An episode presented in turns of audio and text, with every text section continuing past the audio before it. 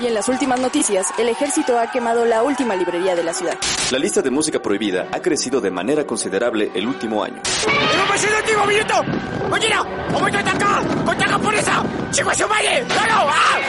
¡Seguimos informando para Freak News! Transmitiendo desde la capital del imperio, Freak Noob News, lo último que queda.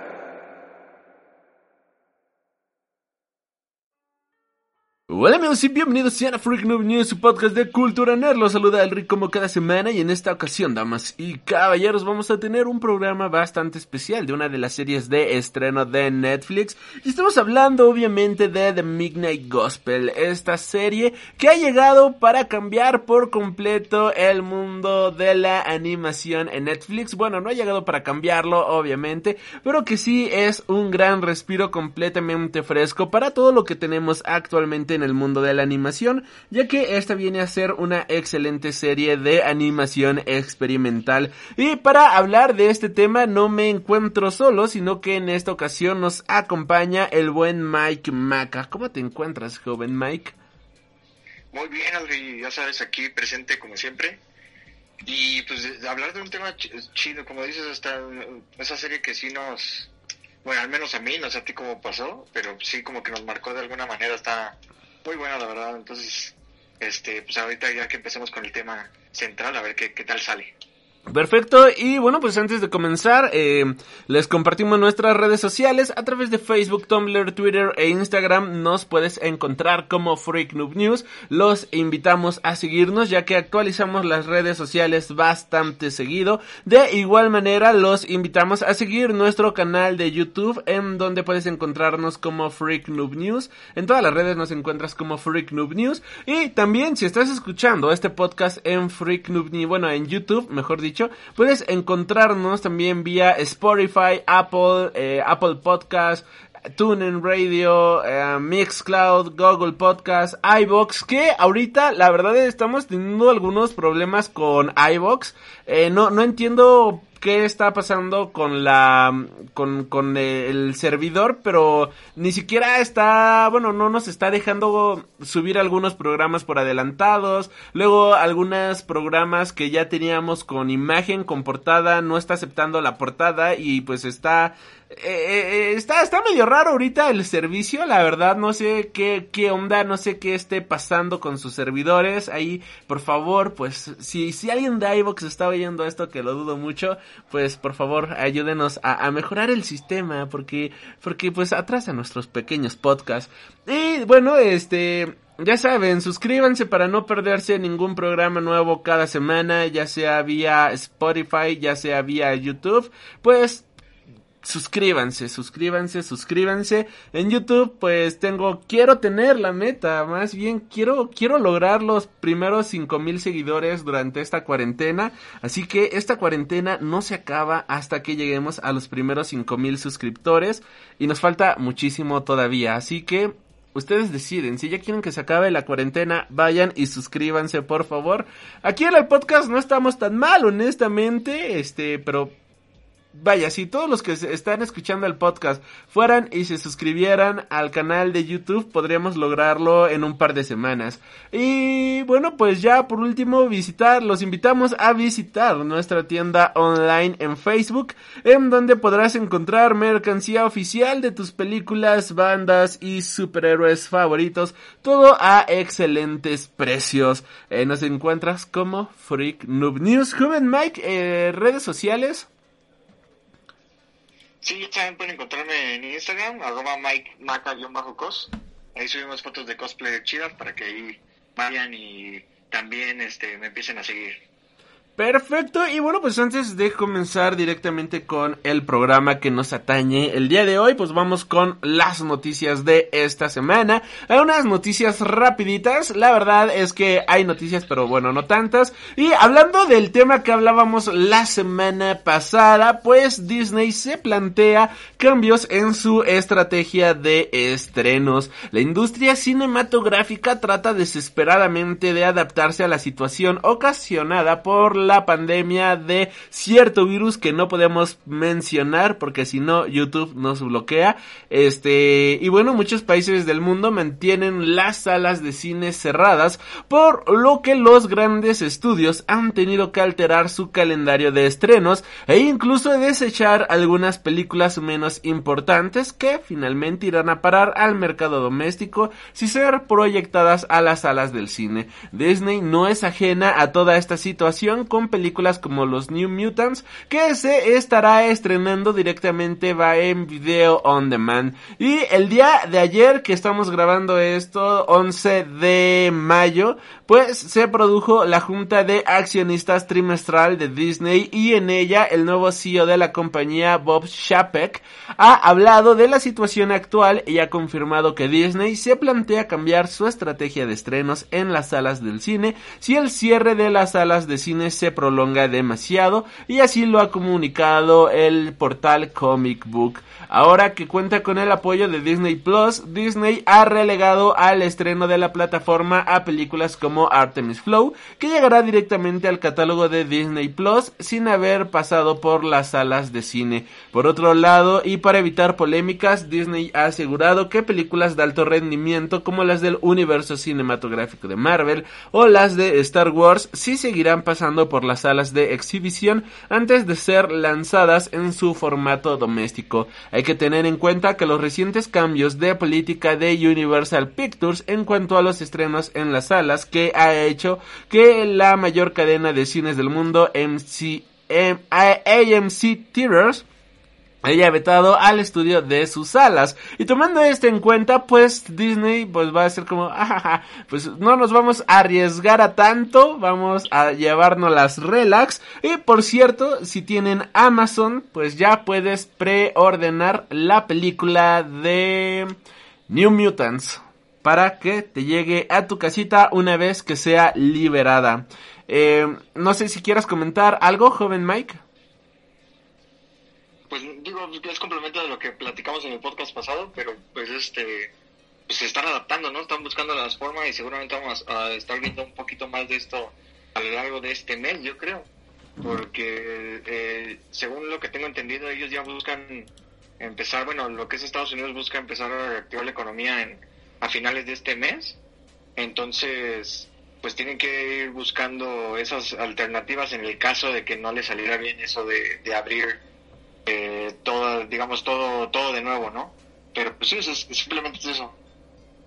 Sí, y de hecho esto es algo que al final de cuentas pues va a terminar afectando de una manera bastante, bastante grande al mundo de la perdón aquí se me fue un poquito el audio aquí ya está al mundo de la este cómo se llama cómo se llama al mundo de la de la industria cinematográfica y que al final del día pues creo que todo el mundo dependemos de esta industria no creo que al final del día todos dependemos de bueno no todos dependemos de esta industria pero a todos nos encanta ir al cine y creo que todo mundo queríamos ir a ver la película de los New Mutants, creo que todo mundo queríamos ir a ver estas películas en la pantalla grande y la verdad ojalá que que así sea, ¿no? Ojalá que podamos disfrutar de la mayoría de las películas, porque no es lo mismo ver una película en tu casa que ver una película en el cine. Y algo que mencionábamos en el PON, algo que mencionaba así en forma de sarcasmo en el programa pasado fue de, oh sí, extraño que pateen mi asiento, ¿no? Y, y este, y hacer fila en la dulcería por una hora, ¿no? Eso era sarcasmo, la verdad es que yo no tengo un sistema Dolby Atmos en mi casa, yo no tengo 4K en mi casa, yo no tengo un IMAX en mi casa, así que pues sí, todavía es necesario ir al cine. Y bueno, continuando con las noticias, aquí, bueno, el audio estaba un poquito mal, pero ya está. Eh, la película de Black 2 ya tiene un nuevo director. Esta película que se estrenó en 2017, eh, ambientada en un mundo realista, pero con numerosos toques de fantasía, tal tales como la presencia de especies como elfos, orcos o la, o la existencia de magia, Will Smith protagonizó junto a Joel Edgerton esta película de acción en la que las tensiones raciales se juntaban con los problemas normales del día a día de dos policías que no tardan mucho en verse involucrados en algo más grande de lo que parece. David Ayer dirigió la primera película de Bright y tras el éxito que tuvo en Netflix con casi 11 millones de visionados el primer fin de semana, la plataforma no tardó en ordenar una secuela, aunque esta se ha ido viendo retrasada a causa de la apretada agenda de Will Smith. Hace unas semanas, Bright se quedaba sin director ya que David Ayer esperaba haber rodado la película a principios de año, pero finalmente esto no ha podido ser así. Ahora, ahora los compromisos del director hacen imposible que pueda asumir la dirección en los plazos que propone Netflix, por lo que se ha apartado del proyecto. Y para sustituir a David Ayer, y tal como lo informa Deadline, Netflix contará con el director Luis Latierrier, quien entre otros de los proyectos ha dirigido 10 capítulos de Cristal Oscuro, La Era de la Resistencia, y Netflix espera poder iniciar la producción de Bright 2 tan pronto como la crisis de el COVID haya sido superada y la normalidad regrese a los rodajes de las películas. Bueno, esto por si a alguien le interesaba esta película. Eh, joven Max, si deseas, por ejemplo, hablar o algo, tú nada más me interrumpes y yo te dejo hablar libremente. Claro, sí, no, de esta película, pues nada más que en su momento pues fue la película más cara de Netflix, ¿no? Y fue muy controversial porque a muchos no, no les gustó. Es que de hecho, pues como que la historia fue muy muy básica, vamos a decirlo como de Bad Cops, pero pero pues o sea, pero la, idea era buena, ¿no? O sea, meter como que la parte racial en forma de de, de, de, manera de, de, magia, creo que eso está padre, eso estaba padre. Eh, pero pues a ver qué tal sale la, la secuela, a ver si está, está bien o no. Pues ojalá, ojalá sea algo que valga la pena. La verdad es que yo, yo le tengo fe, yo le tengo un poquito de esperanza a esto. Y pues no queda más que ver, ¿no? Cómo, cómo van a resultar las cosas. Continuando con las noticias, Rompenieves, la serie basada en la película de Bon Joon-ho, ya cuenta con fecha de estreno en Netflix. El cineasta Bon Joon-ho está en boca de todos desde que triunfó en los premios Oscars con su película Parasite, pero no solo por ello, sino también por otra película de su filmografía, y es que la película Rompenieves ha sido adaptada a una serie de televisión, la cual podremos disfrutar muy pronto en Netflix basándose a su vez en el cómic francés Le Transparency de Jean-Marc Rochette, ay, francés, y Jacques Loeff, la serie Snowpiercers o Rompenieves nos sitúa en un futuro distópico donde el planeta Tierra no es más que un páramo helado con temperaturas de 119 grados bajo ceros y los últimos seres humanos viven en un tren llamado Snowpiercer. Sin embargo, el tren llamado Rompenieves alberga una clara diferencia de clase entre sus integrantes, donde la gente de alto estatus está muy por encima de los de la baja clase, teniendo unos estilos de vida muy distintos, lo cual desembocará en una lucha por la igualdad y la justicia social. Eh, de hecho, ya está disponible el primer tráiler y esta serie va a estar llegando al catálogo, de, al catálogo de Netflix el 25 de mayo de este mismo año y los capítulos, bueno, en esta fecha se estrenarán los primeros dos capítulos y los ocho capítulos restantes se estarán estrenando en formato semanal en la plataforma a partir del primero de junio. No sé si gustes comentar algo, joven Mike. No, bueno, solamente, digo, no, sé si tú lo sabes, realmente yo no lo sé. ¿Qué tan involucrado está eh, Bon Joon-ho con, con esta serie? No sé, supongo que es productor, pero no sé si está involucrado quizás en, en la parte del guion o la dirección de alguno de estos episodios, porque sería, este, pues sería lo ideal, ¿no? Pero pues luego hay veces que al ser series fuera no son parte de ellos. O sea, no, no, no participan tanto en estos, en estos trabajos me imagino que nada más va a ser algo así como productor ahí teniendo su nombre, pero no me imagino nada más de nada más que eso, honestamente. Y bueno, continuando con las noticias, Henry Cavill estuvo a punto de no ser Gerald de Rivia en la serie de The Witcher. El pasado mes de diciembre Netflix dio la campanada con la serie de The Witcher. La serie de Netflix se basa en las novelas de Andrzej Sapkowski que siguen a Gerald de Rivia, un brujo cazador de monstruos a lo largo y ancho del continente. Un mundo plagado de peligros, conspiraciones y líos de faldas. La serie protagonizada por Henry Cavill tuvo una primera temporada de lo más exitosa a pesar de las críticas mixtas y ya avanza hacia una segunda temporada confirmada. Sin embargo, aunque a muchos les ha encantado la personificación de Henry Cavill como Gerald de Rivia, en su momento el actor estuvo a punto de perder el papel o mejor dicho de no conseguirlo y ser rechazado por la propia showrunner Lauren Smith Hinsrick cuando Henry Cavill se enteró de que Netflix iba a realizar esta serie de The Witcher, de la que es un fan empedernido desde hace años, el actor bombardeó a sus agentes para que le consiguieran una reunión con Netflix para optar al papel.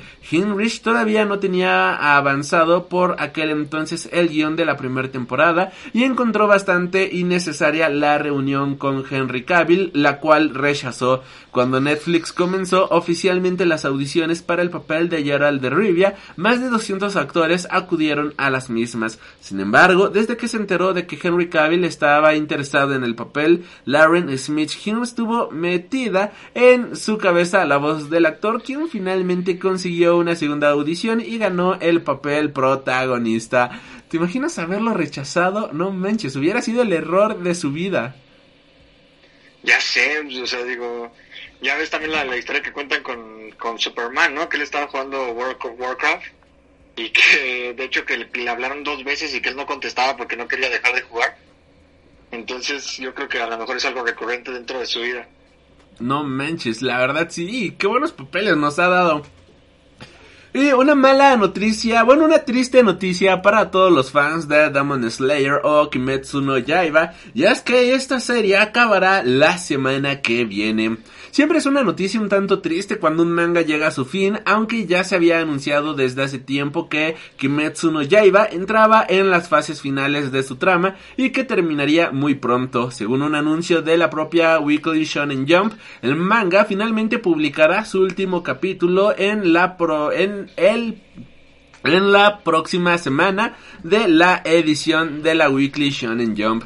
El anuncio oficial llegó con la publicación del capítulo 204 que confirmaba que el capítulo 205 que se publicaría la siguiente semana sería el último del manga. Según lo ha anunciado, el último capítulo de Demon Slayer llegará el próximo 18 de mayo y constará de 24 páginas y tendrá una página central a todo color para celebrar el fin de la historia. La noticia acompañaba el teaser al final del capítulo que mostraba una ciudad moderna y aparentemente con la historia de Tanjiro transportándonos a tiempos modernos. Aún no está muy claro cuánto tiempo ha pasado en este último epílogo de la historia, o, exactamente, o qué está ocurriendo exactamente en Tokio, ya que todavía está por ver si la amenaza de los demonios ha terminado por completo. En cualquier caso, parece que el final de Kimetsu no Yaiba se, no será una cancelación abrupta por falta de popularidad, ya que actualmente es uno de los mangas más apreciados de la revista japonesa y algunos de los rumores apuntan a que la autora Koyoharu Gotouge ha tenido que cerrar la serie por eh, la salud de sus padres, ya que su situación personal le impedirá seguir trabajando en el manga. Como dato curioso, esta historia ya ha superado los 10 millones de ejemplares vendidos alrededor del mundo. Estaba... Esta es una cifra brutal, creo que es uno de los mangas más populares actualmente. Eh, próximamente, la próxima semana yo creo que ya vamos a tener el primer video hablando de estos mangas y la verdad es que es genial esta historia. Ya hay una adaptación a serie de anime y de igual manera ya se está trabajando en la primer película de Demon Slayer. Y ojalá que sus padres, vaya, de la autora, pues se encuentren bien. Creo que no hay nada más importante que la salud. Creo que esto es lo más esencial. Eh, a final del día, la salud, la, el bienestar personal y ya si se da la oportunidad pues poder continuar esta saga en un en algún otro volumen, en alguna otra historia. Pero por el momento también es bueno saber que la historia va a cerrar en un momento bastante épico y no únicamente eh, va a terminar siendo puro relleno como terminan siendo otras varias historias como One Piece, como Naruto o eh, ya ha llegado a su caso un poquito de Ata con Titans que hay algunos capítulos que dices oh ok esto ya empieza a tener demasiado de relleno involuntario al menos aquí creo que fueron 200 capítulos pero todos llenos de muchísima calidad ¿tú has leído este manga joven Mike? No, nunca, ¿eh? Pero eh, efectivamente, como dices, veo que es un manga o anime también muy querido. Porque, bueno, pues a los, a, los cosplayers que les tomo, noto que hay mucho mucho fandom en, alrededor de este, de este anime manga. Entonces, este, pues yo creo que sí es este muy, Y como dices, es, triste cuando sabes que ya va a terminar este, una, un anime, pues sí te pones nostálgico, pero digo, eh, creo que es mejor que lo termine este de, como el autor quiere, digo, aunque sea por problemas familiares, pero que a lo mejor lo termine con su idea y no que lo extienda de más, como bien mencionas con One Piece o con Naruto, ¿no? Que, que se extendió y ahorita de hecho con Boruto que creo que no es tan bueno como, como el anterior. Sí, hombre, así pasa. Y hablando de mangas, pues el maestro del manga del terror, Junji Ito, espanta al coronavirus con una ilustración especial que ha creado. Ay, puta madre, ya dije la palabra prohibida por YouTube. Este, bueno, pues ha hecho una ilustración, pues, damas y caballeros, bastante, bastante terrorífica con, en, no, no es conmemoración, porque no se está conmemorando, sino en esta situación especial que se está viviendo.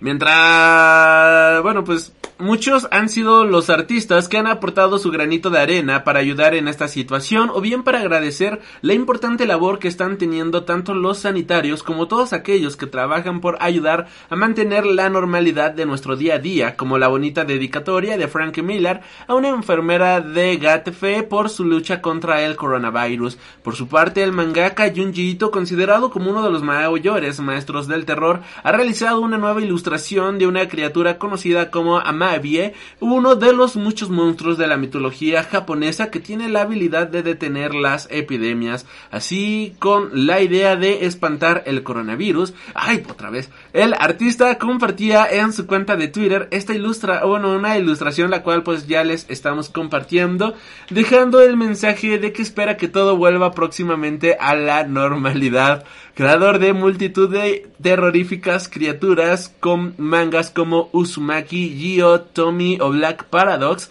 Junji Ito está ahora preparando una adaptación del manga de Uzumaki a una nueva serie de Adult Swim, cuyo proyecto parece que todavía no se ha visto paralizado por el corona, por cierto virus. No obstante, todavía no se ha desvelado una fecha oficial de estreno para esta serie.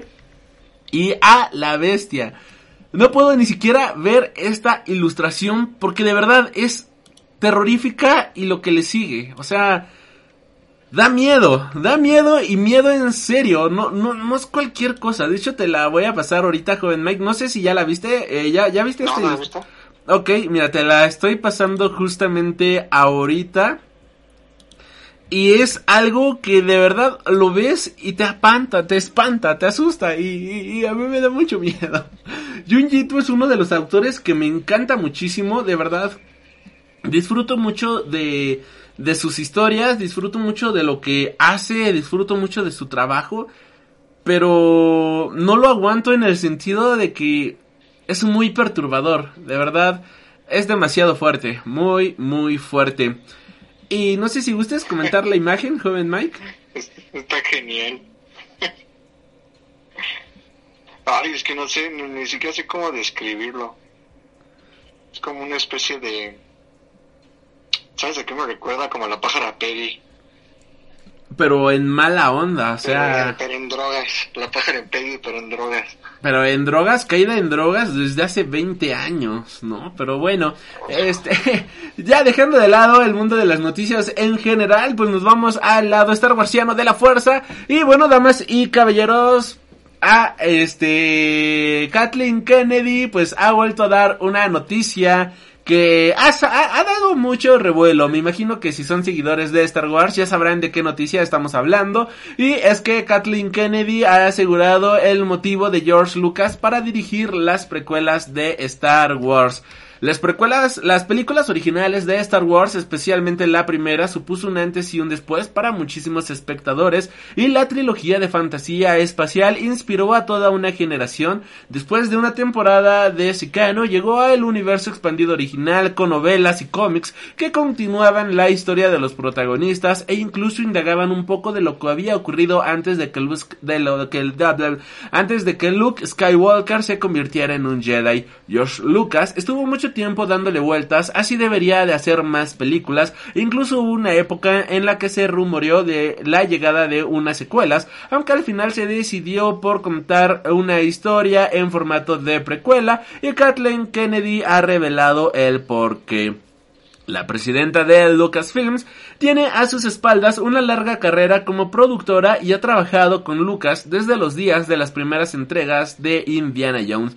Precisamente, Kathleen, Kathleen, Kennedy cree que el trabajo de George Lucas en esas películas le ayudó a plantearse que podría traer de nuevo a Star Wars y pudo motivarle a regresar en este universo. En sus propias palabras menciona Estuve presente en las películas que hubo en medio, entre la trilogía de Star Wars que fueron las películas de Indiana Jones.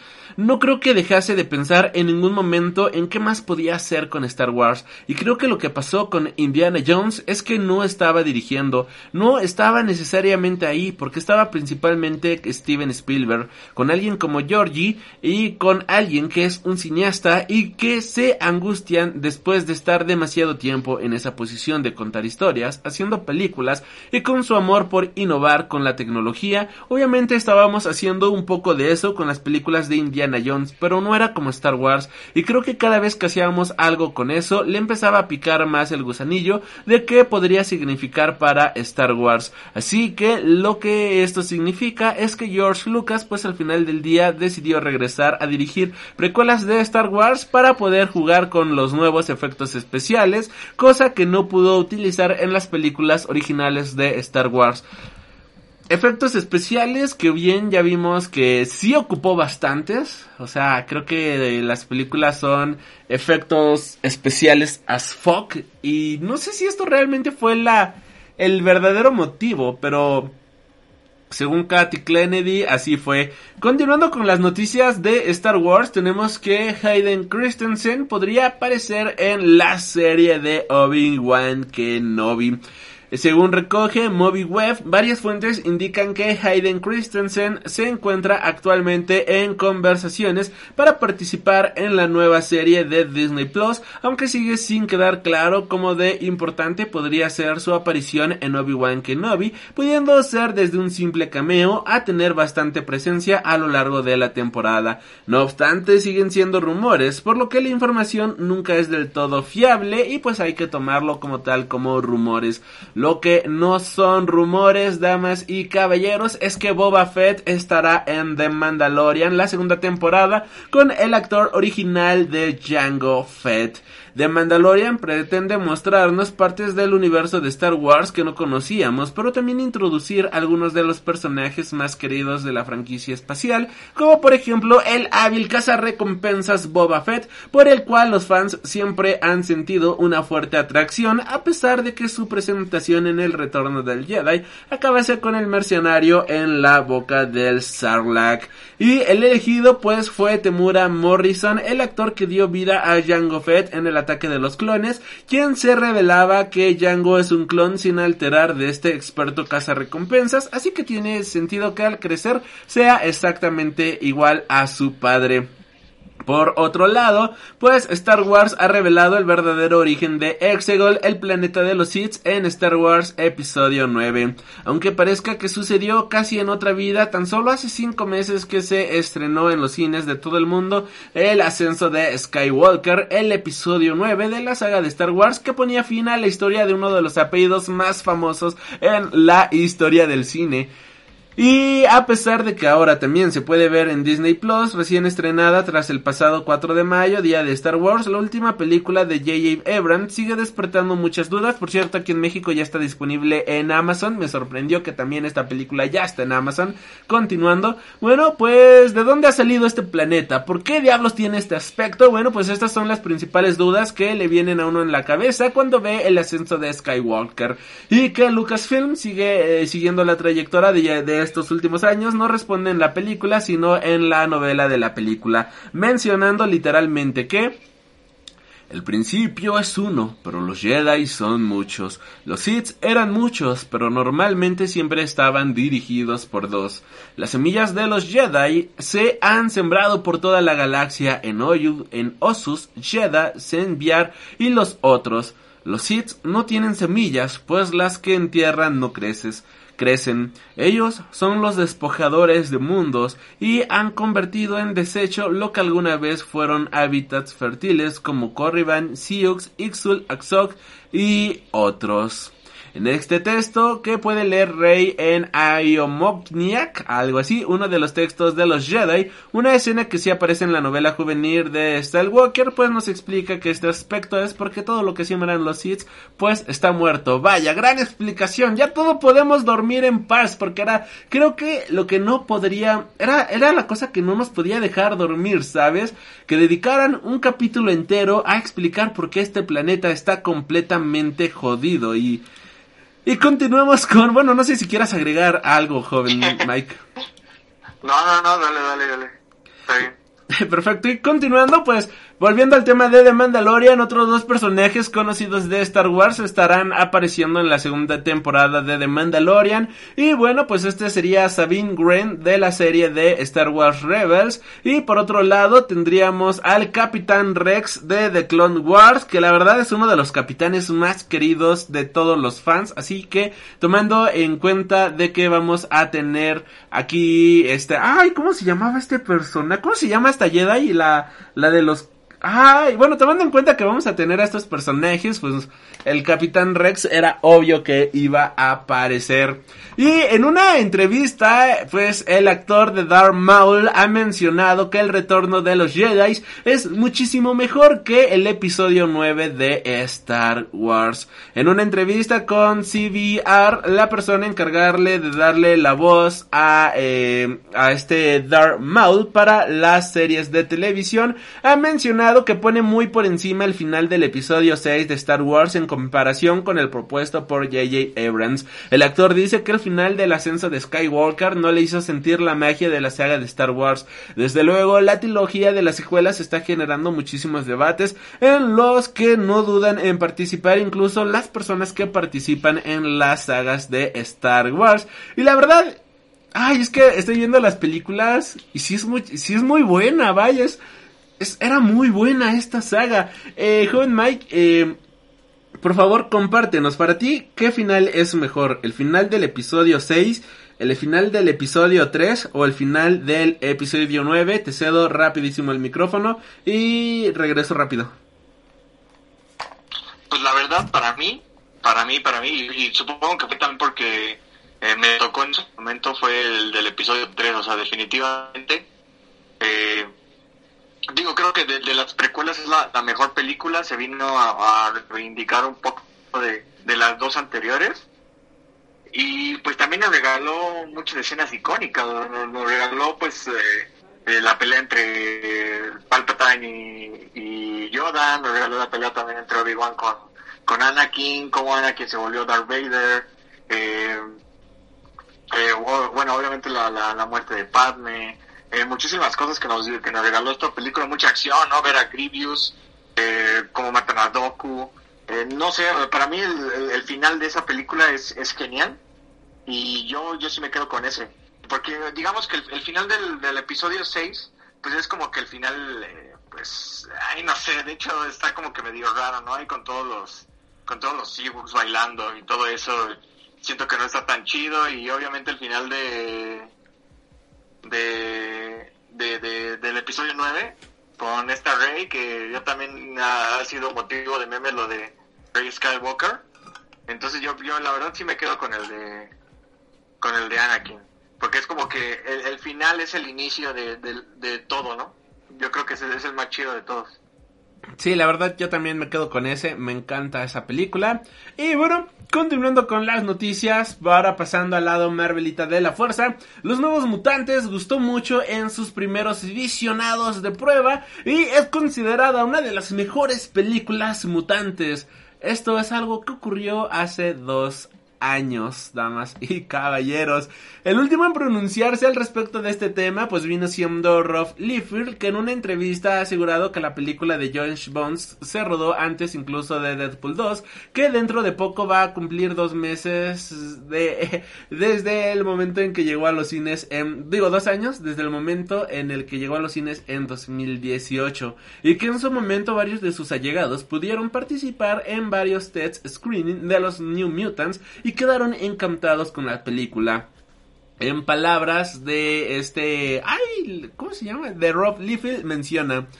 La película de los New Mutants se rodó antes de Deadpool 2. La semana que viene, hace dos años que se estrenó Deadpool 2 y los nuevos mutantes se rodó muchísimo antes. Y todavía ni siquiera puede aparecer en pantalla. Y ahora en Amazon ya puedes alquilar la película que nos, que nos dejen verla. Aquí está toda la verdad. Mis amigos fueron a un test screening, al igual que yo, y damas y caballeros. Esta película nos, bueno, lo de damas y caballeros, lo acabo de agregar yo, nos encantó. Esto es lo que sé. Todos mis amigos que vieron los New Mutants en diciembre de 2017 les encantó esta película. Les encantó de verdad. Me la describieron y aunque había varios efectos especiales que no estaban terminados, esta película logró encantar absolutamente a, todos. Entonces la quitaron del calendario de estrenos y llegó a Disney, pero escuché que es genial. Y aquí está la cuestión. ¿Vamos a querer volver a sentarnos en una sala del cine? Soy un gran friki del cine ya ha pasado mucho tiempo, no me lo voy a perder. No voy a ir a un cine donde puedas estornudarme encima. Creo que todos nos hemos vuelto un poco agorafóbicos. Y aquí volvemos al tema que hablábamos en el podcast de la semana pasada. A mucha gente le va a dar frío ir al cine. O sea, realmente sí le va a dar frío de, de todo esto. Y bueno, pues en esta misma entrevista también le preguntaron al respecto de si le gustaría ver a Lady Deadpool. Y bueno, pues dijo que sí, eh, le encantaría ver a Lady Deadpool, ya que es fantástica. Es ridículamente popular también, además de que se le utiliza demasiado poco. Esta eh, mencionaba que eh, su cast perfecto, pues le encantaría ver a Lena Hildy, esta actriz de Game of Thrones, y menciona, ella sería la Lady Deadpool perfecta, obviamente, pero creo que el personaje no está cogido recientemente, haciendo énfasis en el hecho de que es difícil que la veamos en la pantalla grande próximamente. Eh, no sé si quieras mencionar algo de los New Mutants, joven Mike. No, pues digo, yo, creo que sí, eh, lo vamos a terminar viendo este en streaming si es que se sigue alargando así tan tan tan maldita que está esa película que tanto se ha retrasado que yo creo que a lo mejor va a terminar así va a ser su vida. No, está cabrón. Ojalá que no, eh. Ah, yo quiero verla, ya sea como sea, pero quiero verla, o sea, ya, ya, ya si me la pones en streaming, la voy a comprar el día que salga y la voy a ver. O sea, pero ya, quiero verla, quiero verla. No nos pueden seguir tratando de esta manera tan cruel. Y bueno, pues continuando con el lado Marvelita de la fuerza, Marvel ya tiene listos los guiones de la serie de She-Hulk para Disney Plus. El futuro del universo cinematográfico de Marvel va a estar muy diferente a su pasado. Marvel Studios ha tomado la decisión de diversificar su universo para tener más contenidos diferentes. Y esto implica que, además de las películas de Marvel que veremos estrenarse en cines, el estudio prepara numerosas series de televisión destinadas a ser estrenadas en Disney Plus, pues la plataforma de streaming de la Casa del Ratón, pues ha estado preparando series como Falcon and the Winter Soldier, WandaVision, She-Hulk, entre varios más. Y bueno, pues por suerte los guionistas de She-Hulk han podido trabajar sin problemas de forma remota para ir terminando los guiones de la serie de Marvel para Disney Plus y de hecho tal y como ha informado Dana Swartz, una de las guionistas, los guiones de She-Hulk ya están finalizados y listos para grabarse.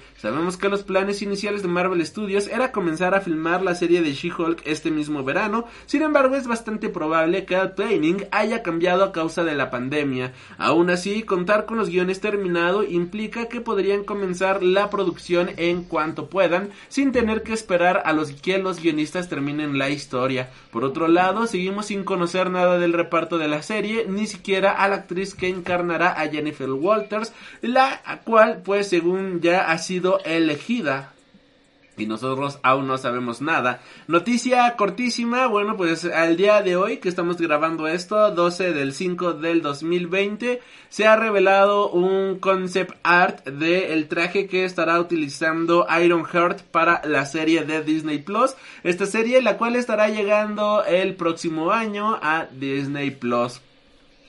Ahora continuando con las noticias, pues tenemos que la serie de WandaVision ya terminó su rodaje, lo cual es algo que a mí me llama muchísimo la atención, tomando en cuenta de que no había rodajes, tomando en cuenta de que no teníamos eh, posibilidad de grabar ni nada por el estilo, pues esta serie dijeron, ¿saben qué? Pues nosotros ya terminamos, damas y caballeros, tal como este se publicaba en Murphy's Multiverse, la serie protagonizada por Wanda Maximoff podría ser la única que llegue a tiempo a su fecha de estreno, prevista para diciembre de 2020, pues se terminó de terminar el rodaje antes de que los estudios cerraran por eh, la pandemia que se vive a actualmente e incluso se llegó a terminar de rodar los efectos digitales, por lo que solo quedaría el montaje final, un trabajo que se puede hacer en remoto para no ir perdiendo tiempo. A falta de algún reshoot o de algún cambio de última hora, WandaVision podría estar lista para llegar a Disney Plus en diciembre tal y como se había planeado en un primer momento, aunque puede que el estudio no decida estrenarla en ese momento, ya que tal y como se ha anunciado por la protagonista Elizabeth Olsen y la segunda película de Doctor Strange estarán conectadas, lo que significa que Disney podría guardar, guardarse WandaVision hasta que esté más cerca el estreno de Doctor Strange y el multiverso de la locura, la cual ha sido aplazada hasta el 2022. Buenas y malas noticias, damas y caballeros. Y bueno, pues continuando una noticia de nueva cuenta, vuelve a salir el rumor de que Marvel Studios sigue trabajando en un proyecto para Ghost Rider. En un principio, Marvel tenía planes para lanzar una serie sobre Ghost Rider a través de Hulu, y esta serie tenía la intención de seguir la iteración de Gabriel Luna como el Vengador Fantasma. Sin embargo, la serie cayó en un cajón de cancelación junto a otros proyectos de Marvel de la plataforma. Ahora, según de Direct, Marvel Studios tiene nuevos planes para introducir definitivamente al personaje de Ghost Rider en el UCM, aunque está claro que no será Gabriel Luna el que dé vida a este personaje. Según un artículo, Kevin Feige está trabajando en un nuevo proyecto, pero no, sí, pero no concreta si se trata de una película para una fase, para una futura fase del UCM o de una serie de televisión para Disney Plus o u otra otra plataforma de transmisión. Tampoco se concreta en cuál de los motoristas fantasmas se centrará la historia, por lo que esto queda en el aire. El toque místico de un personaje como el Ghost Rider casaría muy bien con algunos personajes establecidos o por llegar al universo cinematográfico de Marvel, aunque es un personaje con suficiente atractivo como para llamar la atención de los fans. Ya han salido rumores de esto, ya se ha rumorado muchísimo de que eh, estaremos viendo al Cosmic Ghost Rider. Y la verdad que si van a adaptar un Ghost Rider, me encantaría que fuera el Ghost Rider cósmico. Creo que es la mejor versión de Ghost Rider en años, en décadas posiblemente. No, bueno, no en décadas, en años. Y, y es lo que nos merecemos. Ahora, continuando con... Bueno, no sé si quieras opinar algo al respecto, joven Mike. No, digo que sí estaría genial que fuera... Sobre todo ahorita que ya tienen las puertas abiertas, ¿no? que ya, ya no están tan complicado pensar en un Cosmic Ghost Rider. Entonces yo creo que sí podrían hacerlo sin problemas, solamente es como que decidieran hacerlo. Y este eh, tenemos todavía pendiente hablar del Cosmic Ghost Rider.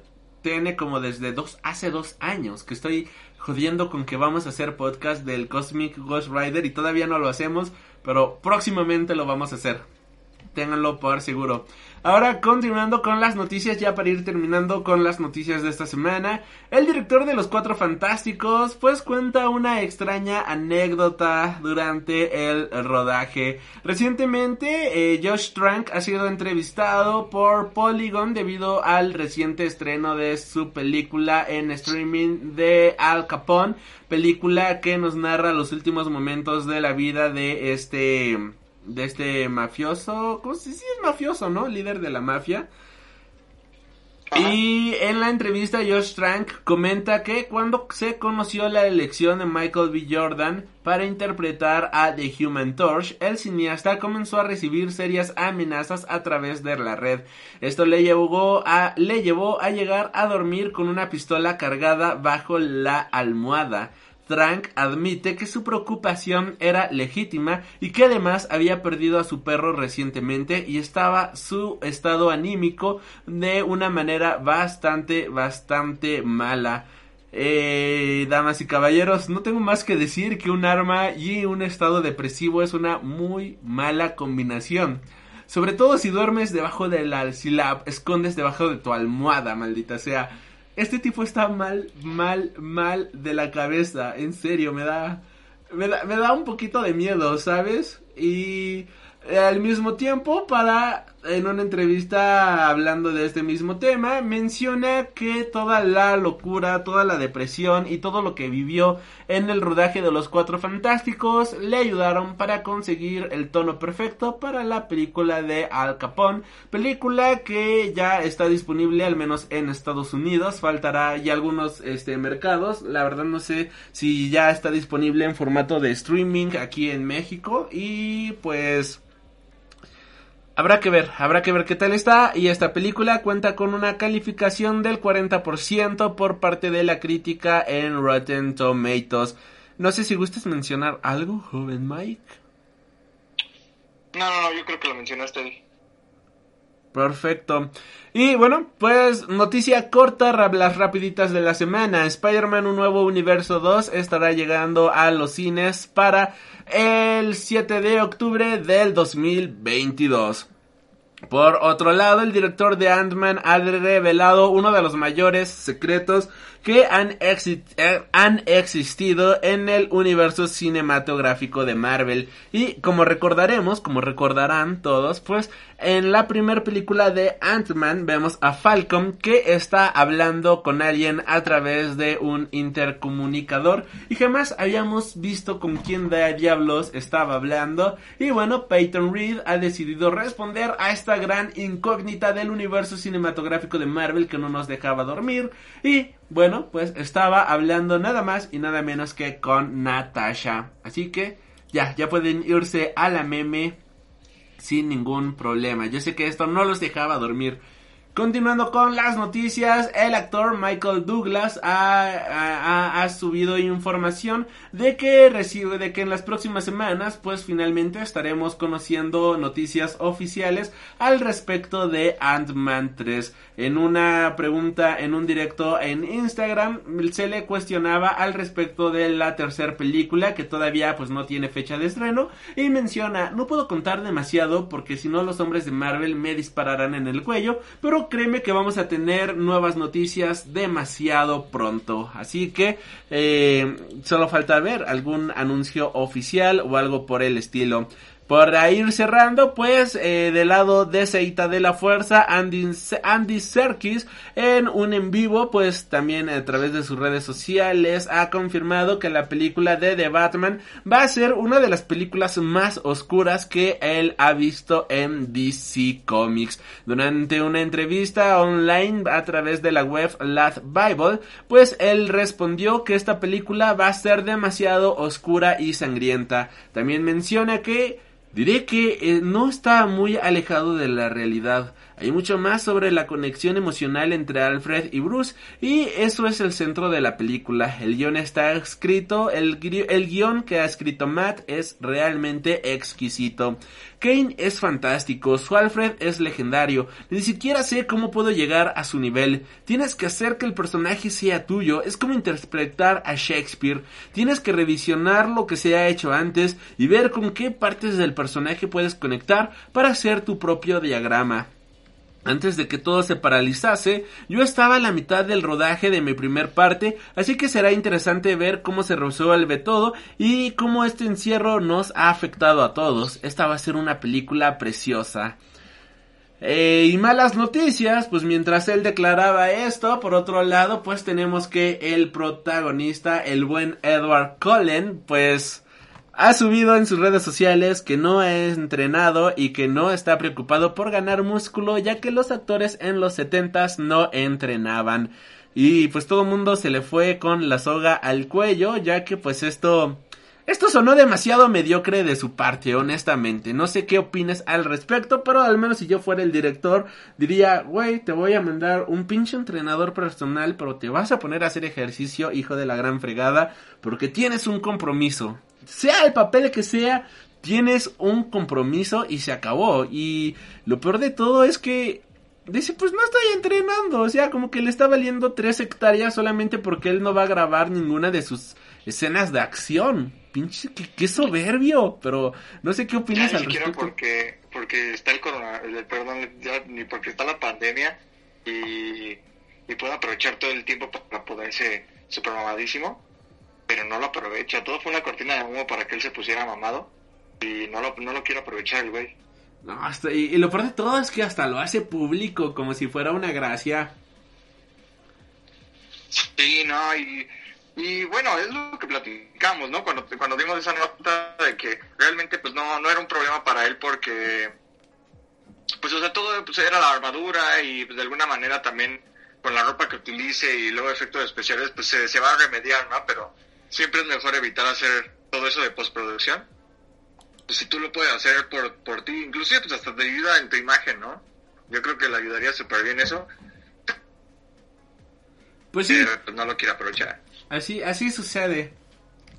Yo digo que le entró la depresión cuando se enteró que va a haber un nuevo libro de Crepúsculo ahora con eh, con la visión interpretada por Ed, bueno protagonizado por Edward Cullen me imagino que dijo, ah, ya valió más, es otra película con Edward Cullen. O a lo mejor porque quería que su traje tuviera brillitos y no lo dejaron. Puede ser, puede ser, no lo sabemos. Y pero bueno, ya continuando con... Ahí quería su gloss, ¿no? Su, su gloss súper oscuro. Ajá, exacto. Sí, pues no, pobrecita, pero bueno. Este, eh, The Suicide Squad ficha al compositor Taylor, Taylor Bates, perdón, quien ha participado en películas como Guardianes de la Galaxia, 300, Deadpool 2, John Wick y Huff and Show, como compositor de la película. La verdad es que desde mi punto de vista es un compositor bastante genérico en muchas ocasiones. Y sabe cómo manejar todos los modos griegos que existen a la hora de componer su música y tiene una música demasiado modal, pero al final del día no es un soundtrack que resalte, ¿sabes? O sea, cuando escuchas Guardianes de la Galaxia no piensas, por ejemplo, en el soundtrack incidental, tú piensas directamente en las canciones. Ahora, Deadpool 2 tiene un soundtrack bastante genérico, 300 también y John Wick también, así que, bueno, John Wick está chido, la verdad, está está cool, pero, ay, no, no, no, no sé, no, no es un... Nada llamativo.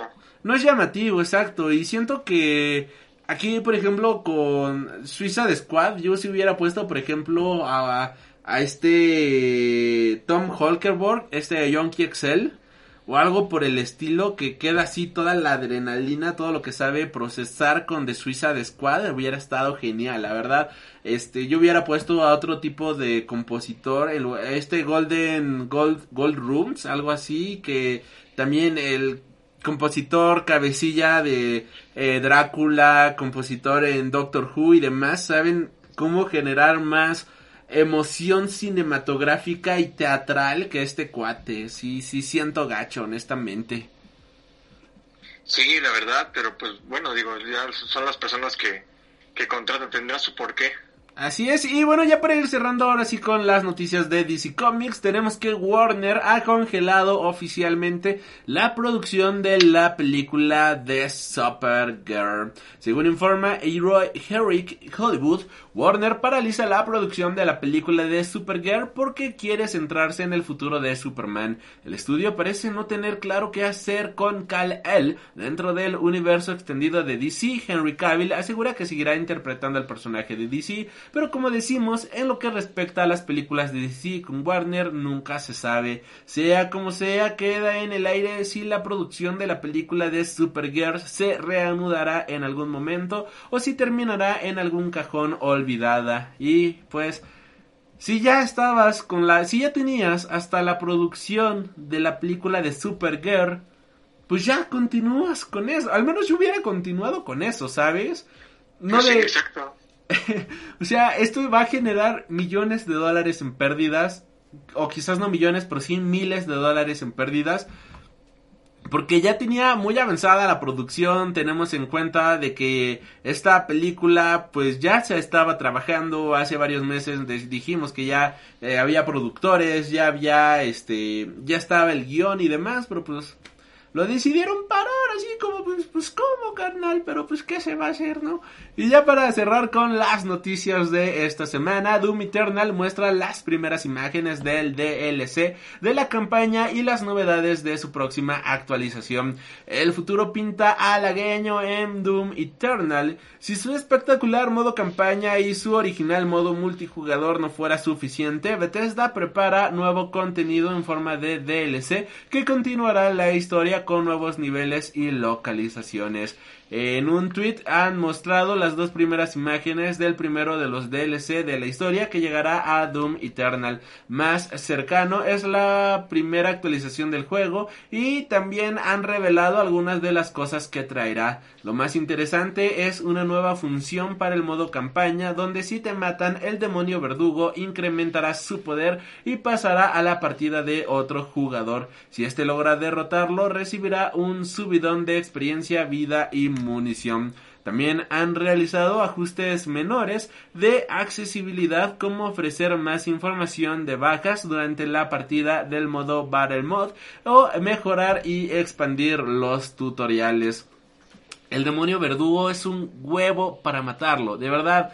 No puedo, no puedo y estoy frustrado como no tienes ni idea porque es la cosa más pinche difícil del mundo. Y ahora lo van a hacer más poderoso al hijo de la chingada. No, no, no, no, no, no. No, no, no, no, no, no, no, se, no, así, así no se puede.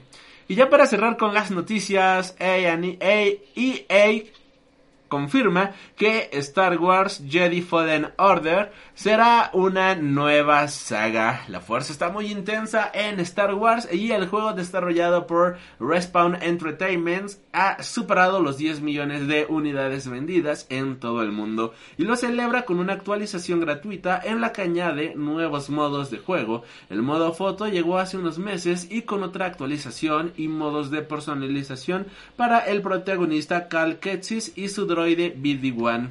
Después de especular con una nueva entrega durante meses, por fin tenemos las declaraciones oficiales de Electronic Arts acerca de la continuación de Star Wars Jedi Fallen Order y ha sido el CEO de la compañía Andrew Wilson quien se ha limitado a comunicar que Star Wars Jedi Fallen Order será la primera de una nueva franquicia.